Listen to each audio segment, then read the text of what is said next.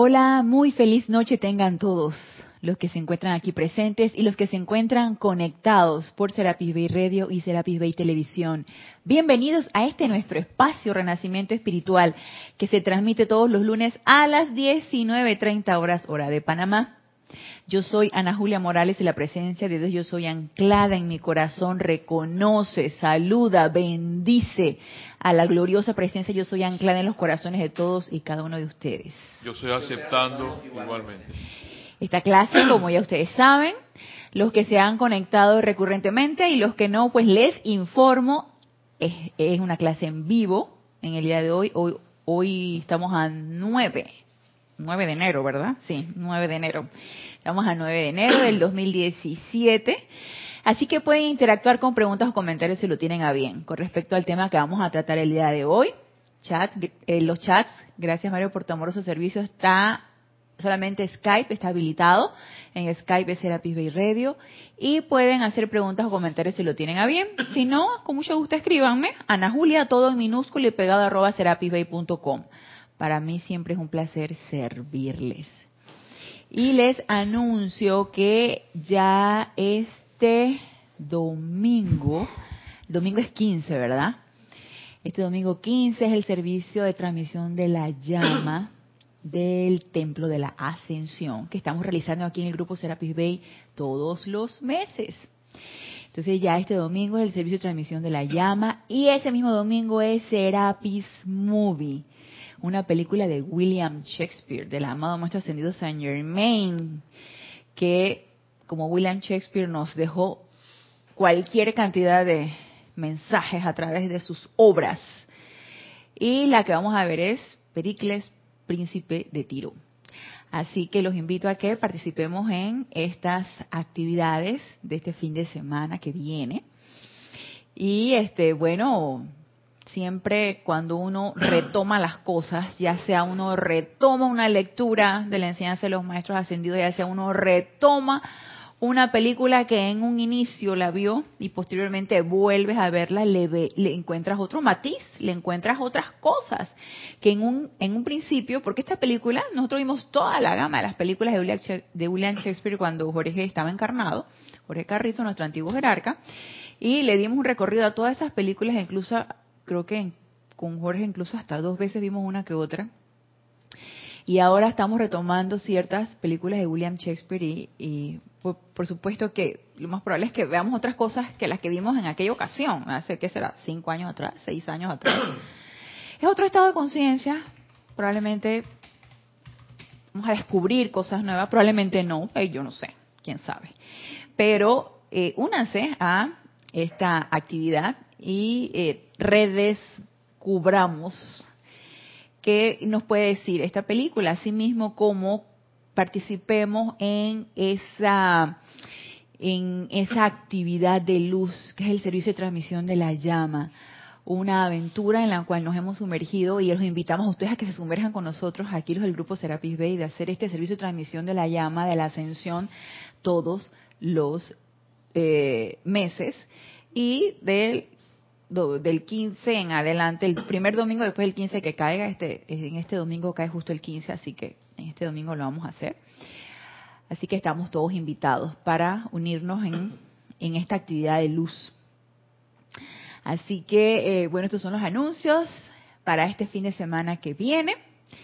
Y continuaremos con el tema que iniciamos el primer día de clase del año 2017 que vamos a dedicarlo al rayo dorado de sabiduría. Iluminación, discernimiento, todo lo que el rayo dorado es, así que vamos a sumergirnos en el rayo dorado, vamos a bañarnos en ese rayo dorado. Es más, le podemos decir a la amada Maestra Seguido Kusumi, llévame allá a tu retiro, porque quiero bañarme con ese rayo dorado y quiero poder comprender, porque la comprensión viene a través de la iluminación. Te quiero comprender. Entonces, eh, Estamos invitados a irnos allá, a invocar al maestro, a bañarnos con esta radiación. Y en la clase pasada iniciamos con las encarnaciones del amado maestro ascendido Kuzumi, por lo menos las que se develaron aquí en esta actividad, en la actividad de la actividad yo soy, en la actividad del puente de la libertad. Más bien fue en la actividad del puente de la libertad. Y, eh, y en la clase pasada estuvimos viendo el encarnado como Pitágoras, el encarnado como uno de los Reyes Magos fue Melchor, fue Baltasar, vamos a ver, fue fue Baltasar, fue Baltasar, uno de los Reyes Magos. Posteriormente, entonces, encarnó como Pitágoras y estuvimos viendo acerca de las enseñanzas de su escuela que él fundó ahí en Crotona, una ciudad en Italia. Entonces, nos quedamos en su encarnación como San Francisco de Asís, pero quiero que hagamos un recorrido de las encarnaciones para detenernos posteriormente, que veamos las encarnaciones del amado Maestro Ascendido Kuzumi, detenernos en esa encarnación tan importante como es la de San Francisco de Asís. Y nos dice aquí, así a, manera de, de rápido, rápido, nos dice en el libro La Edad Dorada, la página 147. Más tarde, Kuzumi encarnó como San Francisco de Assisi. Fue un gran amante de los animales y ayudó a miles de ellos hasta el punto en que no tuvieron que regresar a la encarnación. Y creo que les mencioné la vez pasada que en una ocasión nos dijo el amado más ascendido Saint Germain que nosotros podíamos ayudar a través de nuestro amor a la ascensión de los cuadrúpedos, por ejemplo. nosotros podemos ayudarlos y podemos ayudarlos a que ya no regresen o por lo menos no regresen bajo esa encarnación, sino que ellos sigan evolucionando, sigan con su evolución a encarnaciones mucho más evolucionadas que, por ejemplo, la de un cuadrúpedo, por ejemplo. Entonces, ahí es donde viene el, el ahí es donde viene como la, la, la contradicción, se podrá decir, o a mi manera de ver, la pugna, mi pugna entre lo que tú piensas y en lo que tú sabes y en lo que tú sientes y lo que tú sabes.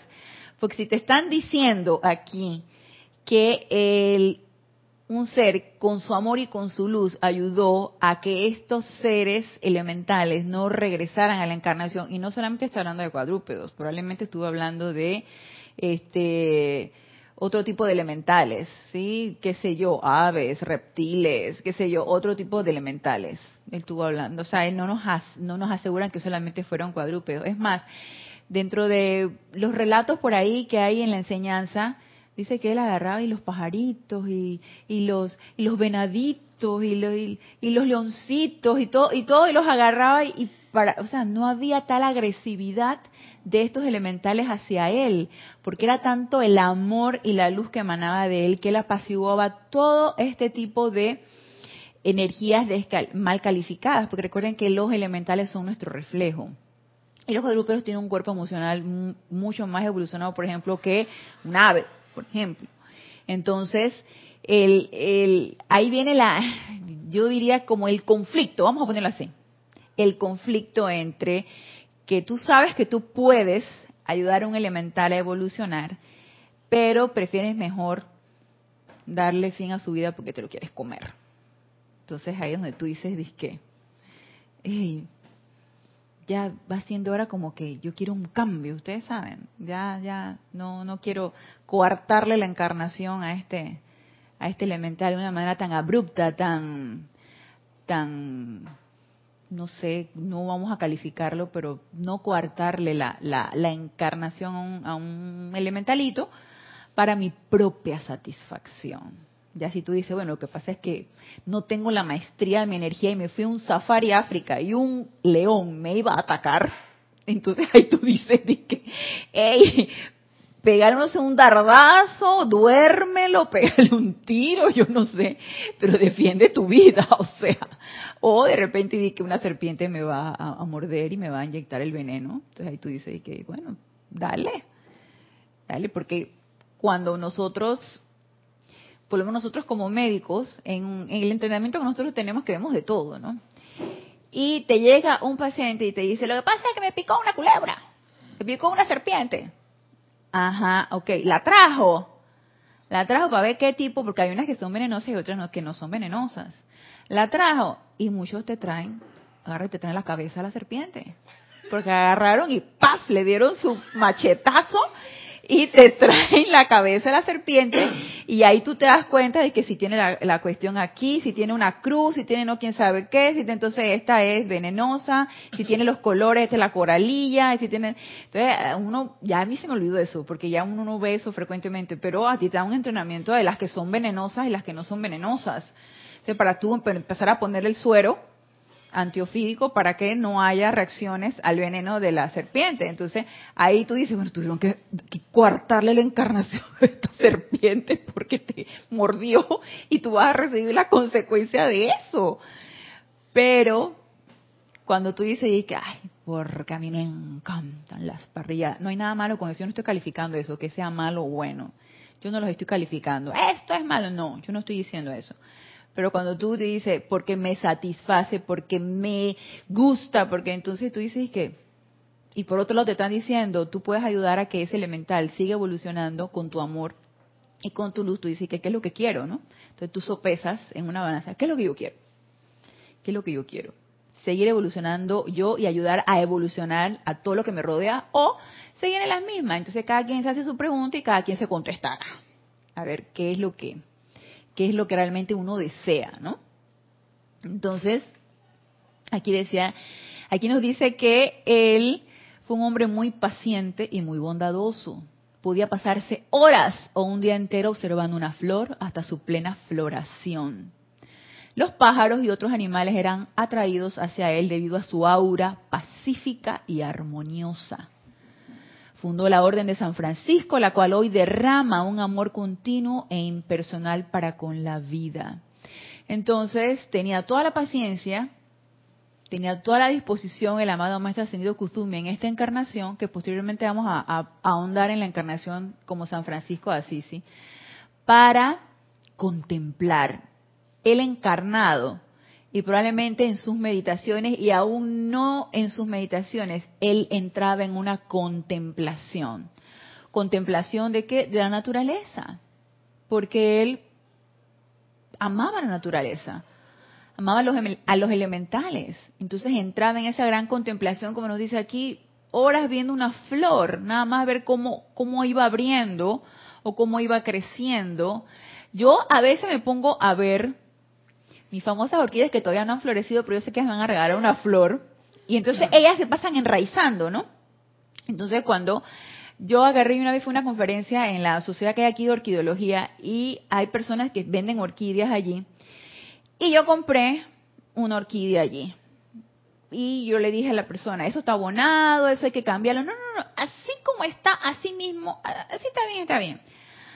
Un mes después, ella empezó como a enfermarse yo digo de repente, no quiero pensar que la persona me la dio enferma, quiero pensar que en mi casa ella agarró algún bicho, se enfermó. Entonces yo vi que e, es, la que la que compré era de la de la de la especie Phalaenopsis, que ya son un palito así y luego viene la orquídea, entonces tiene unas, unas hojitas allá abajo. ¿sí? Ese es un tipo de orquídea.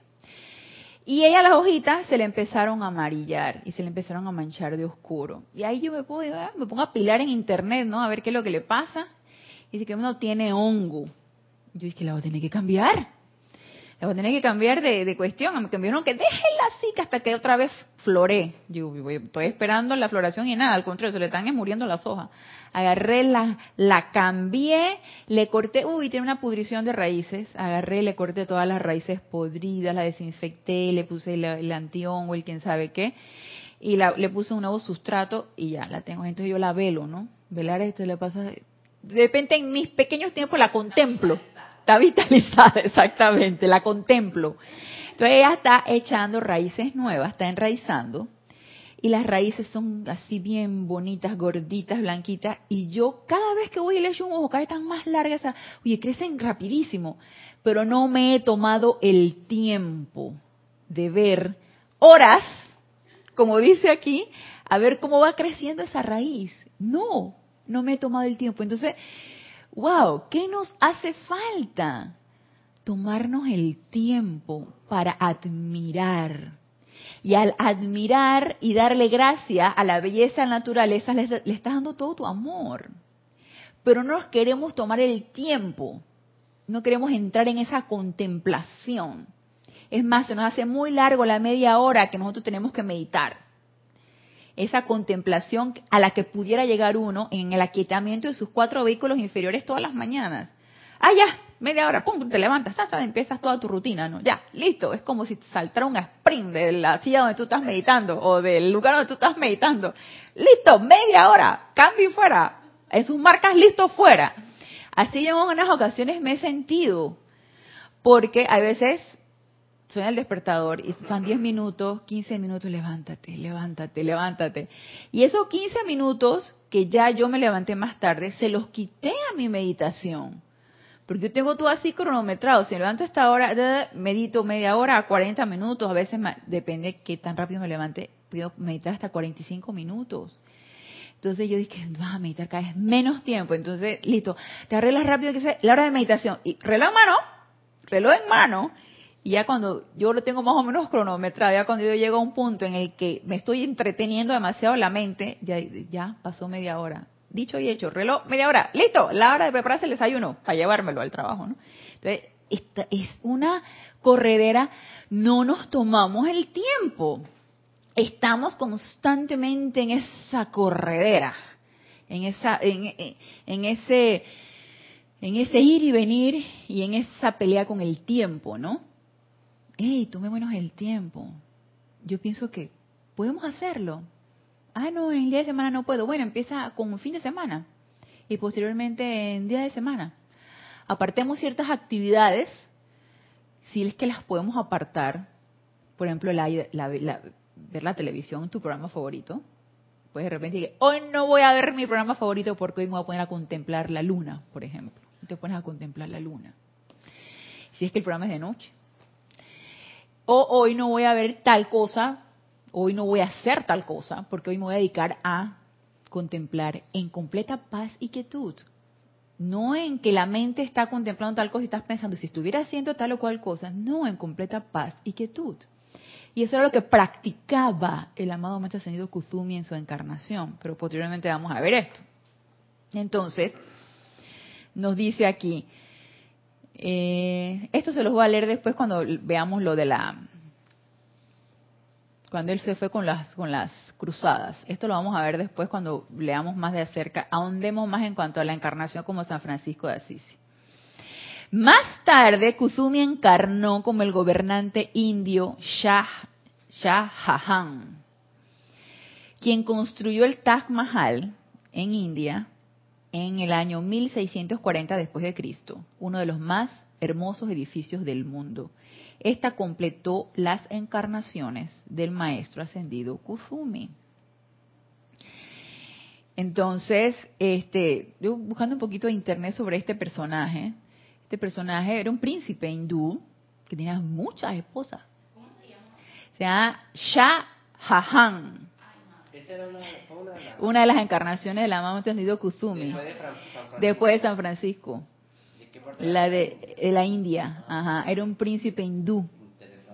Y él tenía cualquier cantidad de esposas como en aquel tiempo se estilaba y creo que en este tiempo también los musulmanes creo que tienen esas varias esposas entonces él tenía cualquier cantidad, pero él tenía una preferida. Creo que era la cuarta, creo que era la cuarta la preferida. Y esa esposa, mis respetos de esa señora, tuvo 14 hijos de él. 14. mis respetos para esa señora, porque yo con una ya dije, no más, no más. Y ella tuvo 14 y en el 14 ella desencarnó en el parto.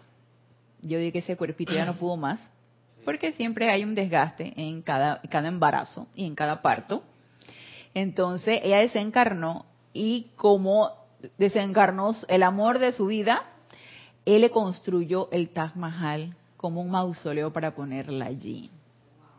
Entonces esa, sí, sea, Ajá, el Taj Mahal es el templo, muy parecido a lo que nosotros conocemos también de Shambhala, de cómo, cómo es en, en los en, en, en, los éteres, cómo es Shambhala. sí, así mismo. ¿Él por qué construyó eso? ¿Se la dedicó a ella? Se la dedicó a ella. Era, era la mujer preferida de él, era su, amo- su gran amor. Y yo que no estaba preparado emocionalmente para que la mujer desencarnara. Entonces él, la tiene un lugar, quería un lugar especial para colocarla allí. E hizo construir eso, hizo construir el Taj Mahal, el que actualmente conocemos, el Taj Mahal. Entonces, nos dice, la encarnación final, a pesar de que dice, aquí nos dice que completó las encarnaciones, completó las encarnaciones en cuerpo de carne, en cuerpo de carne, amado señor Kuzumi, con Shah Jahan. Pero dice, la encarnación final de Kuzumi tuvo lugar o tuvo durante los días del movimiento teosófico. Recuerden que en la teosofía, que fue allá por los 1840 y tantos, 50 y tantos, 60 y tanto, y creo que hasta 70 y tanto, el amado maestro ascendido del Moria, el amado maestro ascendido Kuzumi, lograron una dispensación y a través de la señora Elena Blavatsky, ellos descargaban esta enseñanza. O no es esta enseñanza, descargaban el conocimiento acerca de los maestros ascendidos y leyes universales y que los maestros ascendidos existen y querían ellos eh, eh, que la que la humanidad o por lo menos hasta donde pudieran eh, se aceptara este conocimiento de que los maestros ascendidos y que la gran hermandad blanca existe, de que son seres reales. Entonces, la señora Blavatsky, junto con otras dos o tres personas más, fundaron la Sociedad Teosófica. Y en aquel tiempo, el amado Maestro Ascendido Kuzumi y el Moria se presentaban donde ella y descargaban la enseñanza, pero no en cuerpos de carne. Nos dice aquí, tuvo durante los días del movimiento teosófico usando un cuerpo etérico, preparado y sostenido para ese propósito. O sea, sí se podía ver, más no era de carne. Eh, me imagino como una imagen holográfica. Me imagino que sería algo así, como una imagen holográfica.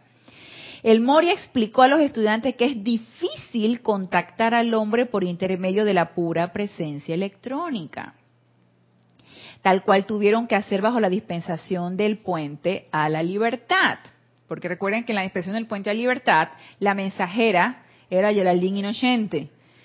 Y ellos no se presentaban a la visión física. Lo hizo el amado Maestro Saint Germain con la actividad Yo Soy con el señor Ballard. Eso sí, él se presentó físicamente, tampoco de carne, ¿no? Se presentó en, en- en su en su cuerpo etérico, con, pero se podía ver físicamente, el señor Ballard lo podía ver y escuchar. Entonces, ya con la dispensación del puente de la libertad fue a través de mensajeros y fue la mensajera Geraldine Inocente. Entonces nos dice, materializar el doble etérico es muy fácil, pero materializar la presencia de los maestros ascendidos es un terrible choque para el chela, hasta que esté muy, pero muy bien fundado en esa paz que verdaderamente sobrepasa el entendimiento de la mente. Y sobre la actividad teosófica, aquí en la página 60 nos dice, esta es de, sí, es de una, una clase de los hermanos de la túnica dorada, o sea, el el amado Maestro Kuzumi nos dice, mi amado hermano El Moria y yo trabajamos desde el principio del siglo XIX para alcanzar la conciencia de la humanidad. Ustedes están familiarizados con nuestros esfuerzos a través de la sociedad teosófica, la cual bendeciremos por siempre por haber dado al menos un conocimiento intelectual a mucha gente en el mundo occidental. Estamos agradecidos también a todos los otros canales que tuvieron fe en nosotros, porque no hay manera de que la gran hermandad blanca espiritual alcance a la humanidad de la Tierra, excepto a través de algunos miembros de la raza humana que aún visten cuerpos de carne. Es menester que utilicemos sus labios, sus cuerpos, sus conciencias, la convicción y fe de sus mundos de sentimiento, así como también la claridad de recepción en sus cuerpos mentales para transmitir el patrón y plan de la nueva era. Verán, por ende, que el mayor servicio individual que pueden prestarnos es el purificar y armonizar sus propios vehículos, de manera que podamos tener la libertad, a través de ustedes y de su fe, de llegar a la humanidad. Entonces, en aquel tiempo, que fue 1800 y creo que hasta el 70 y pico, no estaba preparada las personas para esto. Entonces, ¿qué pasó? Que los maestros se presentaban en, pueblos, cuerpos sutiles y a través de la señora Blavatsky se hacían eh, tipo de, actos fenoménicos y la gente empezó a querer eso. En lugar de escuchar el mensaje, lo que querían eran cosas fenoménicas, porque la, la humanidad es así, el show, exacto, la humanidad es así, tú sabes, para creer, ajá, quiero, a ver, quiero creer, a ver, a ver, levántame esto, a ver si puedes, a ver, levántame el vaso, levántame, levántame, el vaso se levanta.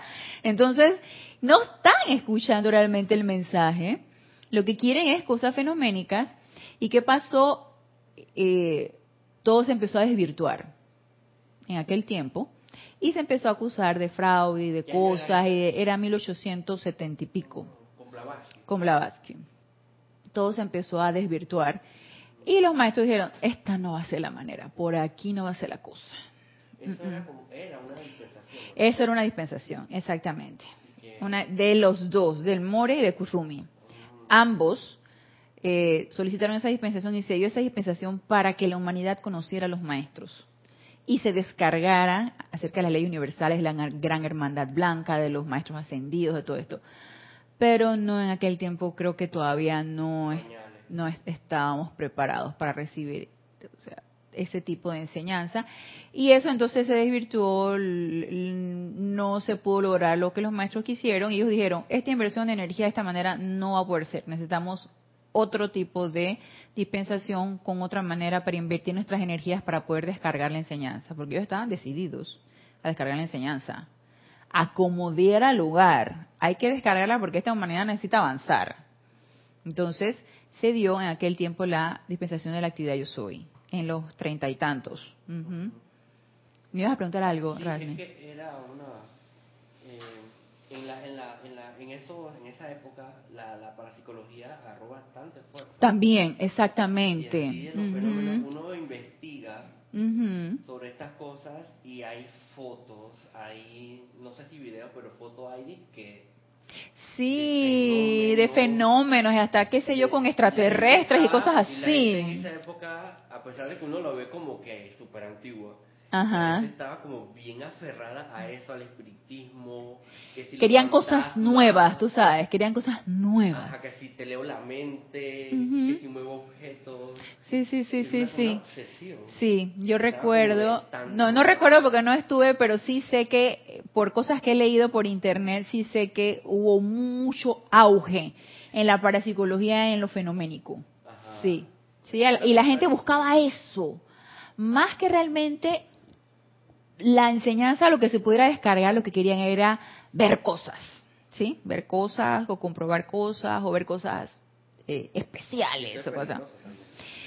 Diría yo que, que se va uno poniendo la atención donde no es. Vas poniendo la atención donde no es. Y vas poniendo la atención en, en, en, que, y quedas, en, quedas engrampado en eso. Entonces, como que por ahí no era la cosa. La cuestión es que eso, obviamente, los maestros, Putumi y el dijeron, nos vamos, por aquí no es, entonces ahí sí eh, se empezó, todavía existe, actualmente existe la sociedad teosófica, pero me imagino que con sus reglas y sus cuestiones no están los maestros por allí. Entonces nos dice, el maestro Kuzumi hizo su ascensión cuando la vertida de la teosofía fue completada en 1905. Se hizo su ascensión en 1905. Él tiene cabello dorado y ojos azules. Su llave tonal se encuentra en la melodía Kashmiri Song de Amy Hoodforden Finden. Kuzumi se desempeñó como Shohan del segundo rayo hasta 1958. Junto con el amado Jesús, ocupa actualmente la posición de instructor mundial. Trabaja en el segundo rayo de la sabiduría y la iluminación y es un hermano de la túnica dorada. Kuzumi oficia en el Templo de la Sabiduría sobre Kashmir, al norte de India, y este foco también es llamado la Catedral de la Naturaleza. Cuando estuvimos viendo los templos y retiros, recuerdan cuando vimos el Templo de Iluminación, más que todo nos enfocamos hacia el Monte Merú, pero también el, el, de la Catedral de Naturaleza del amado Maestro Ascendido Kuzumi, que está en India. Está abierto, que ahorita la fecha no me acuerdo, pero podemos, los que tenemos el libro de los templos y retiros, podemos buscar la fecha, o incluso, aunque no sé esa fecha, podemos solicitar ir a ese retiro. Con el amado Maestro Ascendido Kuzumi, bañarnos en esa llama dorada de sabiduría e iluminación. Entonces, quiero que hablemos un poquito acerca de lo que es la encarnación del amado Maestro Ascendido Kuzumi como San Francisco de Asisi. Nos dice, en Asisi yo pertenecía a una clase social llamada por la mente de los sentidos nobleza. O sea, él estaba bien acomodadito, él, su papá era un comerciante, él disfrutaba de todo lo, lo, bueno de aquella época. ¿Verdad? Rasni hace un ademán como de que, así como que, hey, yeyecito, no era plebeya, era yeye de la nobleza, yeye, yeye. Dice, sin embargo, ok, por la, pertenecía a una clase social llamada por la mente de los sentidos nobleza, cuyo título, sin embargo, era superficial y vacío de significado interno. Recuerdo bien durante esos joviales y despreocupados días de mi juventud cómo se activó en mí de tiempo en tiempo un hálito pasajero que contenía un aroma y sentimiento ilusivo de otro ámbito, al cual de alguna manera sentía que era alguna vez, al cual de alguna manera sentía que alguna vez había pertenecido. Entonces, ¿Cuántos de nosotros no hemos en alguna manera, y definitivamente que así tuvo que haber sido, puesto que estamos aquí y ustedes están conectados del lado de allá, de que todo el cuento que nos echan no es del todo cierto? De que el cuento que nos echan de que cuando desencarnaste ahí quedó todo, eso no es cierto. Que en paz descanse, dice Rasni, eh, eso no es cierto. De que solamente hay una vida y que tienes que vivirla hasta que se te acabe, tampoco es cierto. Y de que, como cuando a mí me decían cuando estaba chiquita, el, cuando tú desencarnas y a, y a ti te ponen en tu, en tu ataúd y tu cuestiones, llegará el día del juicio final, donde se levantarán los muertos en sus cuerpos.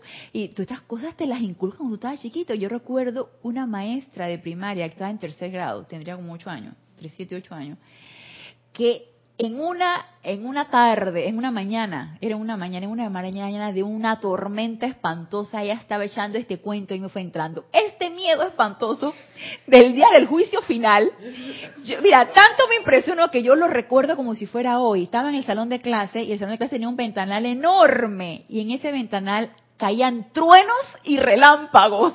Y esa señora hablando del día del juicio final y se emocionaba.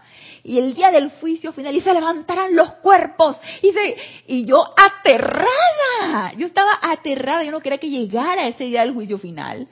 Porque, ¿ah? no lloré, Genesis, no lloré, pero estaba con un terror interno, porque esas son las cosas, esas son las creencias de la humanidad de, cualquiera de, que, que nos rodea y se transmite de padre a hijo, de maestros a estudiantes, en fin. Entonces, ¿cuántos de nosotros no nos hemos comido el cuento de que hasta aquí llegó todo y de que tienes que vivir la vida como si fuera el, el, día de, porque tú no sabes si vas a regresar al día siguiente a tu casa y cosas así, y tienes que gozar la vida y gozar y para gozar y quién sabe qué. ¿Tú, ¿Cuántas veces has escuchado eso? Y tú dices que no, este cuento no me lo como yo. Aquí tiene que haber algo más. Y empieza uno en su búsqueda. Y eso de que somos, eh, el, al amado Maestro Ascendido Jesús es el único Hijo de Dios y todos somos criaturas eh, no pensantes y somos no somos dignos de nada y somos de lo peorcito. Ese cuento como que no te lo crees. Ese despertar es el que nos, nos dice aquí el amado Maestro Ascendido Kuzumi. Yo en mi vida muy placentera, yo sentía como que había algo más por allí. Yo no recuerdo desde el momento en que yo empecé a, creer en la reencarnación. Yo estaba chica todavía, era una adolescente cuando yo empecé a creer en la reencarnación. A lo mejor porque en mi casa se hablaban esos temas, fíjate. Porque mi papá era un agnóstico, él no se metía en eso. Pero de repente mi mamá sí se ponía a leer cosas así, fenoménicas. Y hablaban acerca de la reencarnación. Y yo decía, claro, no puede ser nada más una sola vida, decía yo. Tiene que haber otra cosa más. Y esos destellos que puede tener uno, de que no te crees el cuento del que todo el mundo se cree, tiene que haber un momento, un creado de eso. Entonces empieza ese despertar a ver qué hay más allá. Y el amado me ha ascendido Kutumi, imagínense nada más, él fue por el mil ciento y tanto, fue en el siglo X, siglo XI, que era, era como San Francisco de Asís. Creo que era el, el siglo XI. Fue por los 1200, por allá 1100, 1200, que él se encarnó como San Francisco de Asís. Que él en aquella época sintiera ese llamado. ¿En qué país? Él nació, espérate, espérate, espérate, yo investigué un poco acerca de él, de su vida. él nació en Asís y fue para los 1200 por allá que él vivió su época de, de, juventud y él más o menos en los 1206 fue que empezó a tener sus visiones. Estamos hablando que 1200 era como el siglo XI por allá. Era la Edad Media. Era la Edad Media. Eso fue en la Edad Media. Entonces, eh, eso fue en Italia, ¿no? Su padre Pietro di Bernadone y él era él era un comerciante, un mercader. Y en aquella época eso era lo que daba dinero. El comercio era lo que daba dinero. Y él pertenecía a una familia que comerciaba. Y entonces él gozó de, de dinero y de una vida tranquila. Entonces, nos dice aquí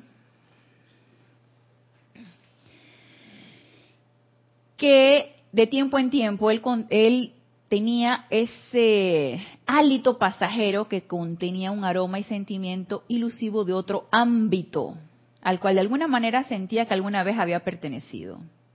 A medida que esta experiencia se intensificaba, la riqueza de mi vida diaria perdía su interés a mis sentidos. Vamos a ver. Nosotros hemos perdido el, interés a muchas cosas desde que nosotros entramos a la enseñanza. Dejó de interesarnos muchas cosas ¿Por qué? Porque utilizas la llama violeta, porque empiezas a transmutar ciertas, ciertos hábitos, ciertas tendencias, y te empiezas a utilizar la llama blanca de la purificación y te dejan de interesar muchas cosas. Te deja de interesar ingerir ciertas sustancias, te deja de interesar comer ciertas cosas, te deja de interesar actividades, sobre todo festivas, te deja de interesar muchas cosas. Tú le dices, ¿qué, qué sentido tiene esto? Pero ya sabemos por qué nosotros empezamos a interesarnos y poner nuestra atención en otras cosas. El amado Maestro Señor Kusumi en aquella época obviamente no utilizaba la llama violeta, probablemente en, en los ámbitos internos o en otras encarnaciones sí lo utilizó y su momentum le permitió a él dejar de interesarse en cosas mundanas, en lo, lo, de la vida diaria. Probablemente un chico de esa edad, un joven de esa edad que tendría diversiones, este, fiestas, mujeres, eh, parrandas, o sea, porque tenías el dinero para costeártelas y vivías en un ámbito social que te permitía hacer todo eso.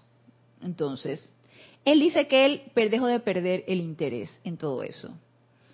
Y una inquietud se elevó dentro de mí que me envió más y más frecuentemente hacia el campo, donde mi alma parecía experimentar una paz temporal y este fuego anhelante dentro de mí era por el momento mitigado. Entonces, lo que la mamá Maestro Kuzumi nos está relatando aquí es que entró en el verdadero Armagedón que cualquiera de nosotros hemos tenido. Ese Armagedón de lo que tú quieres y de lo que tú sientes de lo que tu cuerpo mental quiere y de lo que tu corazón te dice que debe ser. Ese Armagedón, que todo estudiante de la luz probablemente lo ha podido sentir, es lo que estaba sintiendo en este momento. Todavía puedo recordarme acostado sobre la grama al lado de un pequeño pero muy claro arroyo. Que esto cuando él me escribe esto yo digo, claro, él se tomó el tiempo para quietarse, para meditar y para contemplar. ¿Contemplar qué? Se iba a la naturaleza. Él se iba al campo, donde nadie lo molestara. ¿Cuántos de nosotros no queremos de repente salir del barullo de todo e irnos donde nadie nos moleste? Para entrar en esa verdadera paz o no depender de lo, no deberíamos depender de lo externo, pero a veces uno, lo externo lo abruma. A mí a veces lo externo me abruma, mi rutina me abruma y, yo quisiera tomarme el tiempo para hacer más de cuatro cosas. Él se tomó su tiempo.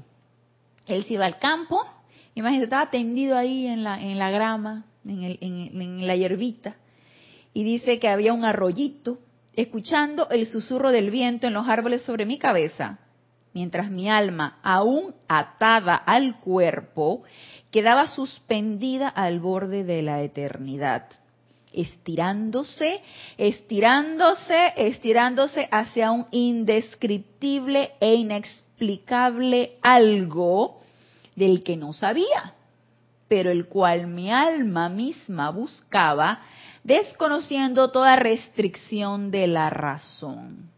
¿Qué estaba aquí el amado ascendido Kuzumi haciendo? Me imagino que estaba en esas meditaciones, poniéndose en contacto con su presencia. Y no sabía qué, qué está pasando, qué es lo que yo estoy sintiendo. Llegaba a quietar su cuerpo físico de manera que se ponía en contacto con su presencia yo soy y sentía realmente la radiación de esa presencia. Sentía realmente eso. Pero entonces, ¿qué pasa cuando cada uno de nosotros en nuestras meditaciones llega a sentir realmente esa presencia? De una vez la mente externa te sabotea. Empiezas a pensar algo. Por lo menos a mí me pasa. Empiezas a pensar algo, a recordar algo. Yo tengo dos locas de la casa. El, cuerpo mental y el etérico. Esas son las locas de la casa mías eh, el mental está, ¿qué lío para callarlo cuando estoy meditando? Y el etérico se aprovecha cuando el mental se acalla y empieza y que ahí voy yo. Entonces es un tire jale de los caballos, porque yo tengo que agarrar, mis caballos y, las riendas de los caballos porque se desbocan. Entonces cuando tú yo logras esa paz y logras esa quietud y llegas a sentir esa radiación de tu presencia yo soy, vienen entonces las locas de la casa y empiezan a, sabotearte eso. Ese es el verdadero Armagedón personal e individual.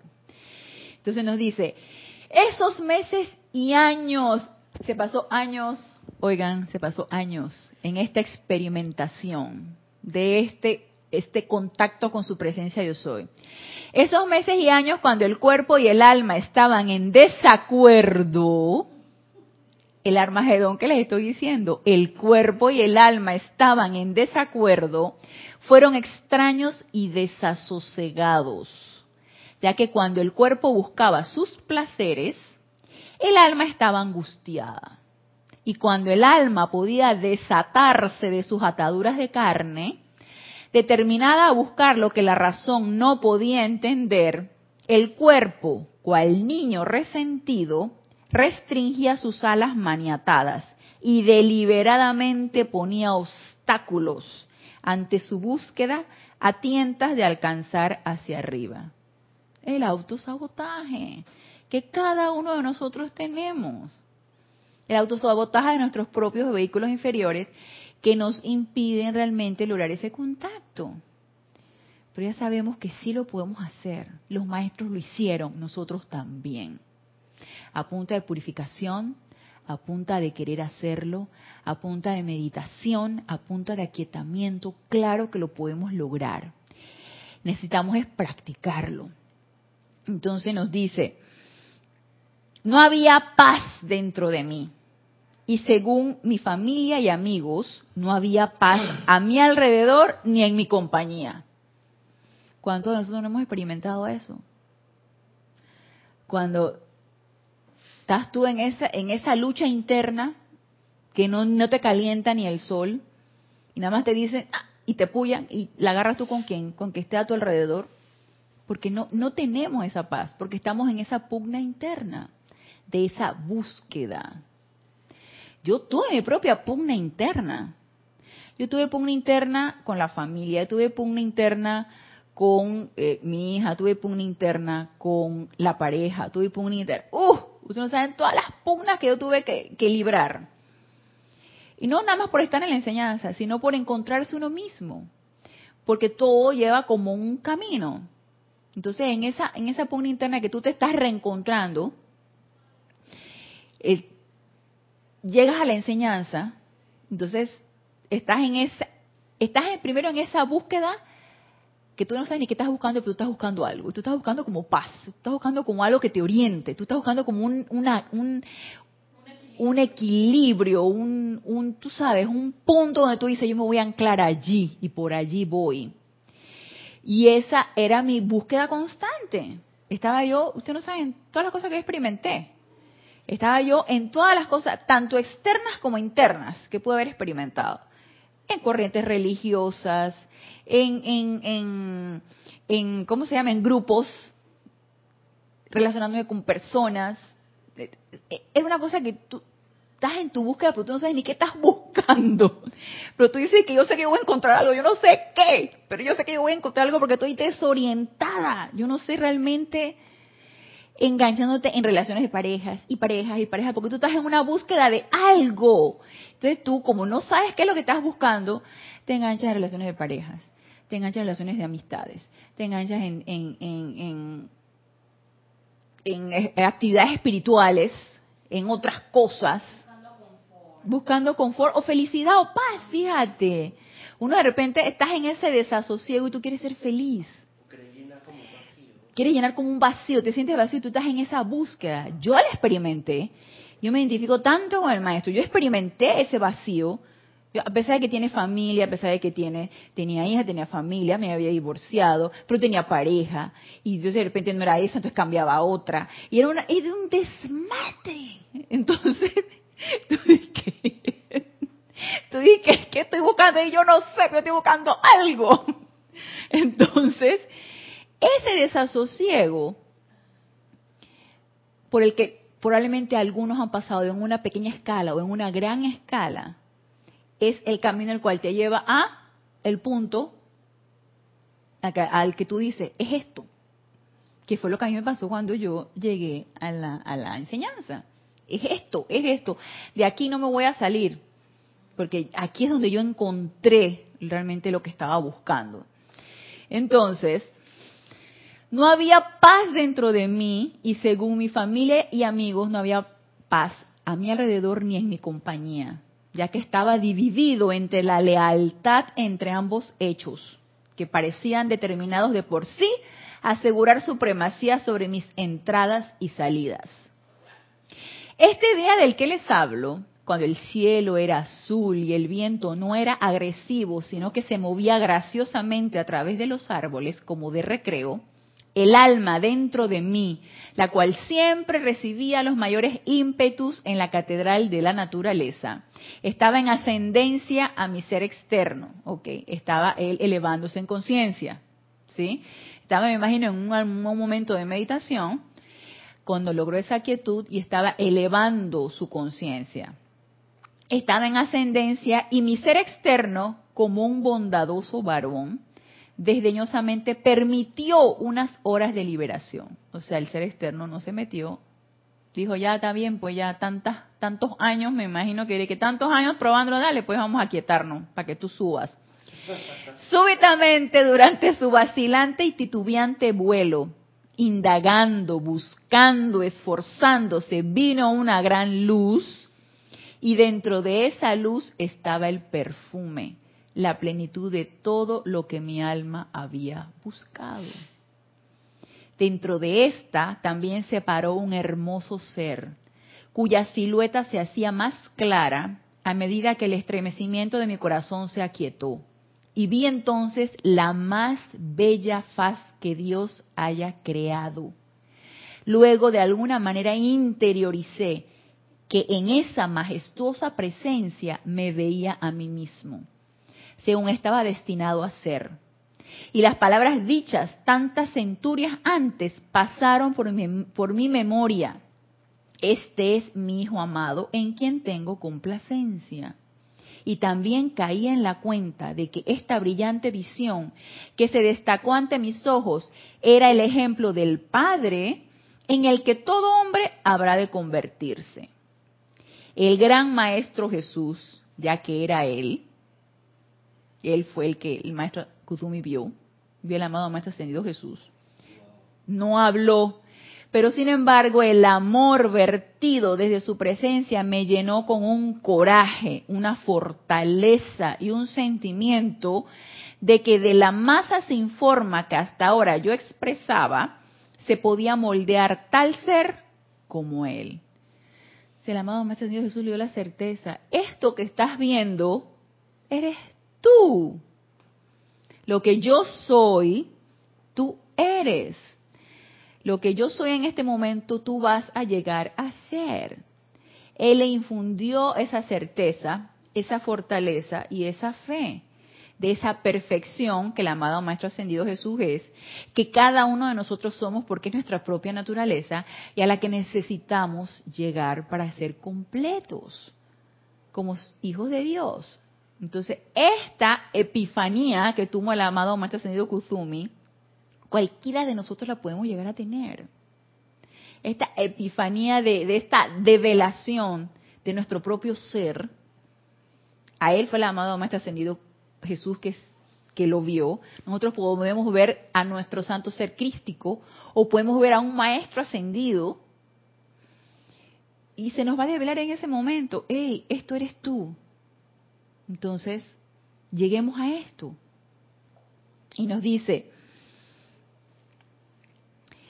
Sentí la presencia del Padre y supe que en Jesús el Padre nos había dado una gloriosa manifestación de sí mismo, con la esperanza de que nos traería la remembranza de la gloria que tuvimos con Él en el principio. La visión se desvaneció y sentí que más nunca estaría solo pero que yo tenía un propósito y una memoria que se convirtió en el impulso de mi vida. Ya no hubo allí ninguna pregunta, sino que todo mi ser debía ahora inclinarse para convertirse en el Hijo. Supe que no solamente el Padre, sino también Jesús llenaron mi espíritu de allí en adelante. Y todos los milagros que se le habían acreditado a Francisco no son más que la bendición de la Santa Trinidad, la cual a través de mí se esforzaba en atraer la atención de la humanidad. Otra vez al ejemplo del Hijo amado en quien el Padre tiene complacencia. Y todos somos hijos del Padre. Entonces necesitamos ser eso, a imagen y semejanza del Padre.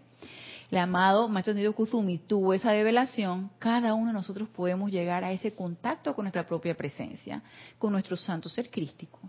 ¿Necesitamos qué? tomarnos el tiempo y querer llegar a eso. Entonces, antes de que se termine la hora, quiero que dentro de su gran vida que tuvo el amado Maestro, el, amado Maestro Kuzumi como San Francisco de Asís, la parte de que fundó eh, congregaciones, iglesias y todo esto, restauró iglesias, que en aquel tiempo como que estaba todo vuelto leña, me imagino, por, por, todas las cosas que sucedían en las grandes guerras. Estamos hablando de Edad Media, había una época de oscurantismo allí, había una dominación de la iglesia también para que se hicieran las cosas como ellos querían. Y también habían como muchas cosas, energías, ajá, energía, exacto. Entonces ahí había como una época bastante, bastante dura. Entonces, nos dice el amado ascendido Kuzumi,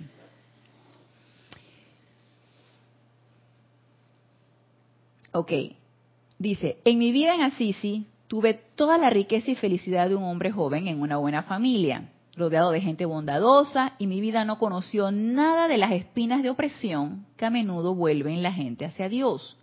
El impulso devoto comenzó a despertarse dentro de mi corazón sin ninguna invocación excepto esa que ahora sé vino del corazón de mi madre. Cuando estuve inmerso en el profundo y devoto amor por Jesús, mi vida se convirtió en una extraña calma y paz interna. la cual continuó creciendo a medida que abandonaba los caminos de los hombres y entraba al corazón del silencio. Y recuerdan que el amado Maestro Jesús, el amado Maestro Ascendido Kuzumi como Pitágoras, su escuela de Crotona era la escuela del silencio. Sí, eh, hay, hay, algo en el chat. Sí, Mario. Bendiciones para ti, Ana Julia, y a todos los presentes. Bendiciones. Eso último que leíste pareciera que uno de nosotros lo hubiera escrito de lo bien que se adapta a lo que uno está pasando al iniciar la búsqueda en el corazón. ¿Te das cuenta? Claro que sí. Y él nos ayuda tanto que los maestros ascendidos que han experimentado la encarnación nos relaten esto porque nos identificamos y decimos, claro, ellos también lo hicieron, nosotros también. Ellos pasaron por esto nosotros también. Entonces, ellos pudieron y nosotros también. Nosotros también podemos, claro que sí. Entonces, eso te da así como el ímpetu, el entusiasmo, claro. En esa experimentación por tantos años que tuvo él, en, que se tomó su tiempo para, para lograr esa ascensión de conciencia y lograr ponerse en contacto con el amado ascendido Jesús y con la presencia yo soy, Digo, nosotros también lo podemos hacer, claro que sí. Entonces, el amado ascendido Kuzumi también esta encarnación como San Francisco de Asís experimentó el silencio. Por muchos años esta presencia se expandía dentro de mí y nunca aseguré un discípulo por medio de la prédica. Él no estaba de que, vengan, vengan, vengan, aquí, todo, yo tengo la verdad. No. Dice, sino por radiación. Así era como él tenía sus adeptos, por radiación, en completo silencio.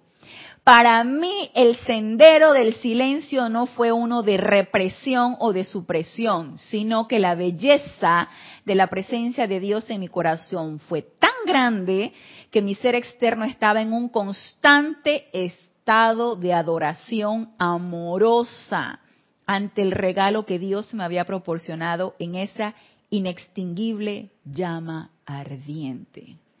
Entonces, cómo realmente podemos identificar.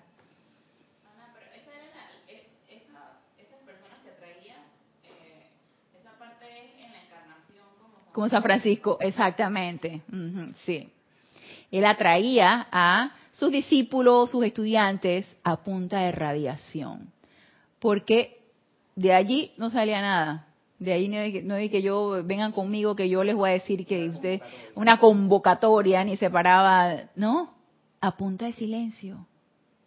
Y ya él tenía su momentum como Pitágoras en su escuela de Crotona. Y lo realizó también en esta encarnación.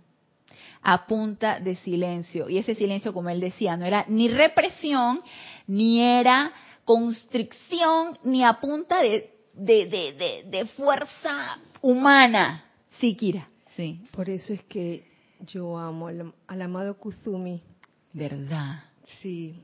Aunque los amo a todos, pero en, en, mi sendero, en el sendero, desde que comencé, el maestro ascendido Kuzumi, no sé, siento como una afinidad con él. ¿Verdad, Kira? Precisamente por eso, por, por esa forma de, de ser, de proyectarse no a través de palabras, de, proselitismo, sino del silencio, de la radiación. De la radiación, exactamente. Wow, cuánto tenemos que aprender del maestro. Él en su en su estado de armonía constante, en su paz, que es algo que él nos dice mucho, en ese estado de paz interna que yo tenía, en ese estado de armonía, en ese estado de adoración amorosa constante cosa más bella. Me sentí uno con esa flameante presencia. Aprendí que podía encontrar su ardor en los corazones de todos los que contactaba. A través de sus ojos vi el reflejo del amor de Dios que estaba dentro de mi presencia, en el vuelo de un pájaro, o en el caminar de un amigo salvaje en el bosque, en todas esas cosas escuchaba el latido pulsante del corazón de mi Padre. Imagínense, en cada cosa él escuchaba el corazón de la presencia de Dios hoy. En cada una de las cosas, llámese personas, elementales, naturaleza, él escuchaba a la presencia de Dios hoy en todo, porque estaba en una constante adoración. Y digo que nosotros al estar en una constante adoración, en una constante gratitud, vamos a llegar a eso. Vamos a llegar a, identificar la presencia de Dios hoy en todo y en todos. Y a medida que entraba más profundo en una agradecida sumisión a este poder, agradecida sumisión, no es que ahora que te vas a, el ego se te va a inflar, porque ahora tú ves lo que los demás no ven, porque tú sientes lo que de los demás no sienten. No, no, no, no, no. Al contrario, eso lo hizo más humilde. Humilde a ese poder que no era de él era de esa presencia yo soy que latía dentro de su corazón y que él podía identificarla en todo y en todos. Agradecida y a medida que entraba más profundo en una agradecida sumisión a este poder que comenzó a fluir a través de mis brazos y mi ser entero, con un fervor y una paz que me hacían parecer constantemente sostenido dentro del abrazo de una forma angélica, comencé a oír y ver a través del velo. O sea que se le develó la visión interna. Empezó a ver a través del velo. Cuando a un hombre se le concede este privilegio, él se encuentra que no necesita palabras. Se dan cuenta que no hay nada que vociferar, no hay nada que decir. Cuando alguien habla demasiado, yo vi a quién sabe quién, yo ¿qué? Silencio. No viste a nadie, porque si hubiera visto, te hubieras guardado el silencio. Silencio. Cuando a un hombre se le concede este privilegio, él encuentra que no necesita palabras. Algunas veces después de seis o siete días de caminar por el bosque, encontraría que siete u ocho discípulos se habían unido a mí y caminaban en silencio en mi aura. Yo los aceptaba y partía el pan con ellos en el silencio. Ellos dijeron que de alguna manera eran elevados más allá de los pensamientos de sus mentes y los sentimientos de sus cuerpos y que eran capaces de conocer más de Dios cuando estaban cerca de mí. Así proseguí un recorrido singularmente tranquilo y el gran número de monjes y hermanas que formaban las órdenes de San Francisco fueron dotados con el espíritu de esa gran vida omniabarcante, la cual yo mismo sobrellevé. En los hogares y hospitales de San Francisco hay esa continua efusión del amor impersonal de vida. Y, porque ya se nos pasó la hora. Lo que quería leer. San Francisco se unió a las cruzadas. ¿Recuerdan las cruzadas? ¿no? En aquella época de la Edad Media, cuando los cruzados iban, fueron a Jerusalén a pelear por el, Santo Sepulcro, porque los moros en aquel tiempo, que también decían que había algo sagrado allí en Jerusalén, tomaron Jerusalén. Entonces los cruzados fueron a defender eso. San Francisco se unió a las cruzadas y aunque no peleó junto a los cruzados, ya que quería ver y bendecir el lugar del nacimiento del amado Jesús, no portaba armadura alguna. Y los caballeros que estaban con él no pensaron mucho en San Francisco. Él le pasaba bajo, bajo perfil. Finalmente llegó a Tierra Santa. Allí sintió la radiación de Jesús que todavía persistía en ese sitio. Mientras el poderoso ejército de los cruzados preparaba sus planes San Francisco caminó hacia el campamento de los infieles, los infieles llamaban a los moros, donde conoció al líder de los infieles. Ellos se pararon juntos ante el Santo Sepulcro. San Francisco encontró que el príncipe de los infieles y él eran hermanos y eran uno. Obviamente ya después de que el momento que tenía San Francisco, yo que, y que tú eres el moro y yo soy el cristiano. O sea, yo creo que a estas, alturas ya él trascendía todo eso, toda personalidad, toda creencia, todo, todo, todo, trascendía todo eso. Cuando regresó al campamento de los cruzados, nadie le creyó su cuento. De que había estado parado junto al sepulcro, santo sepulcro, con el líder de los moros, que era un príncipe. Nos enteramos, dice, mediante la consulta de la Enciclopedia Mundial, que en San Francisco de Asís vivió entre 1182 a 1226 después de Cristo y que predicó a los cruzados en Diamete, Egipto, en 1219. Después de visitar Palestina, San Francisco regresó a Sisi en el 1220. Entonces, esta, era, fue la, el relato del amado Maestro Kuzumi en su encarnación como San Francisco de Asís. Que describirnoslas, cómo fue ese despertar espiritual, wow, maravilloso. Sería bueno ver hermano Sol, hermana, hermana Luna. ¿Sabes que lo pensé, Kira? hace años de años yo la vi, la he visto muchas veces, pero han pasado han pasado varios años desde la última vez que lo vimos. ¿Verdad? No estaría mal una, Sí, no estaría mal eso. Yo también cuando yo empecé a leer la vida, le dije, yo estaría bueno ver esa película en, en un serapismo, hermano Sol, hermana Luna. ¿Qué? Hermano Sol, hermana Luna. Creo que es de Franco Sefirelli, creo que sí, sí. Sí. Y que no estaría mal, era, es, apasionante la vida que él vivió. Entonces, este, e, e, el relato que él nos da es el relato de cualquiera de nosotros en, en, en, ese, en ese despertar que nosotros tenemos hacia la, hacia la presencia yo soy, hacia nuestra propia presencia. Como una anécdota, yo me acuerdo que las primeras veces que la veíamos o que la vi, ya sea en grupo o sola, era llorar y llorar y llorar y llorar porque era una emoción. ¿Verdad? A lo mejor ahora que la vemos, la vemos con otra perspectiva, ¿no? ¿Verdad? igual con una emoción muy grande, un gozo muy grande. ¿Verdad? Sí. Ay, Kira, ¿quién sabe, quién sabe si nosotros fuimos allá, estuvimos en la escuela de Crotona y estuvimos nosotros en, en, también eh, diciendo de las discípulas de San Francisco, quién sabe. sí. Sí, sí, wow. Así que, sí, dime, Rasni. Él era hermano, hermano del príncipe. no, no, no. Ellos, él, al, porque el objetivo de él al, irse a Jerusalén con los cruzados era visitar el Santo Sepulcro. Entonces, ahí estaban los moros que tenían tomada Jerusalén, porque ellos estaban peleando también por su lugar sagrado, porque ellos tienen un lugar sagrado ahí también. Y él, al ir a visitar el Santo Sepulcro, estaba al lado de él el, líder de los moros, el príncipe.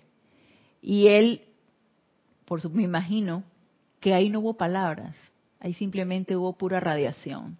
Y ahí él se dio cuenta, ¿de qué estamos peleando, oye? ¿Qué estamos peleando? ¿Qué nos estamos matando aquí? Todos somos uno. Era lo que él, exactamente, era su hermano. Es decir, eh, eh, éramos, somos hermanos en la presencia de Dios hoy, somos uno todos. Entonces ahí, ahí él, él cayó en la cuenta de eso. Bien fuerte. Sí. Y obviamente no hubo pleito, ahí, por eso no le creyeron. Dije, ¿tú cómo saliste ileso de eso? Si tú estuviste al lado del príncipe, ¿cómo? Y no tenía arma, no tenía nada, ¿cómo tú saliste ileso de eso?